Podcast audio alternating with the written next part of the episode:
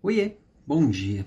Você é do tipo que tem tudo organizadinho, as gavetas são organizadinhas, a mesa é impecável, a vida, tudo está em ordem? Ou é você é do tipo que tudo é uma bagunça e você fica lutando para se organizar? Eu sou do segundo tipo. Eu sempre fui bem desorganizado, bem bagunceiro, eu vou criando e vou fazendo mil coisas ao mesmo tempo. E aí quando eu vejo está tudo uma desordem danada e às vezes eu não entendo como que eu cheguei naquele ponto. Então eu preciso sempre me cuidar, tá? E a minha provocação de hoje é que assim, tem gente que acha que para ser criativo, para ser produtivo, não deveria perder tempo com organização. Afinal de contas, quando Einstein morreu, a mesa dele estava uma zona. E se a mesa do Einstein estava uma zona, a minha pode estar também. Só que às vezes a gente perde muito tempo e muita energia se perdendo na nossa própria bagunça. E a mesa é um reflexo um pouco de como é a nossa vida.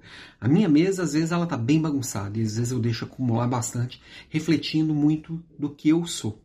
Só que o que eu sou não tem que ter, não tem que ser reflexo do que eu faço.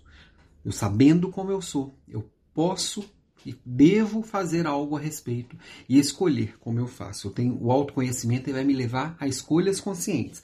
E quando eu penso em organização, eu lembro quando eu comecei a trabalhar que uma das primeiras coisas que eu aprendi foram sobre os cinco S's, né, que são cinco palavrinhas japonesas que eu não vou lembrar, obviamente, dos nomes em japonês, que servem para poder você organizar seu ambiente de trabalho e seu dia a dia de trabalho, né?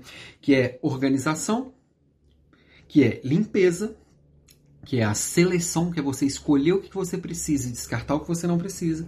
Padronização, que é deixar tudo sempre no mesmo lugar, as coisas feitas como devem ser, as coisas em ordem. E a manutenção, que é manter isso. Então, é, às vezes eu tento aqui tirar um dia da semana para cada um dos S para fazer isso na minha vida. Aliás, se eu fazia isso melhor, preciso retomar isso. E isso faz muita diferença, porque uma vida organizada é uma vida feliz, é uma vida mais leve. Uma mesa organizada é reflexo disso. Então, minha provocação de hoje é uma provocação para mim mesmo. Se organiza aí, vou tentar me organizar por aqui também.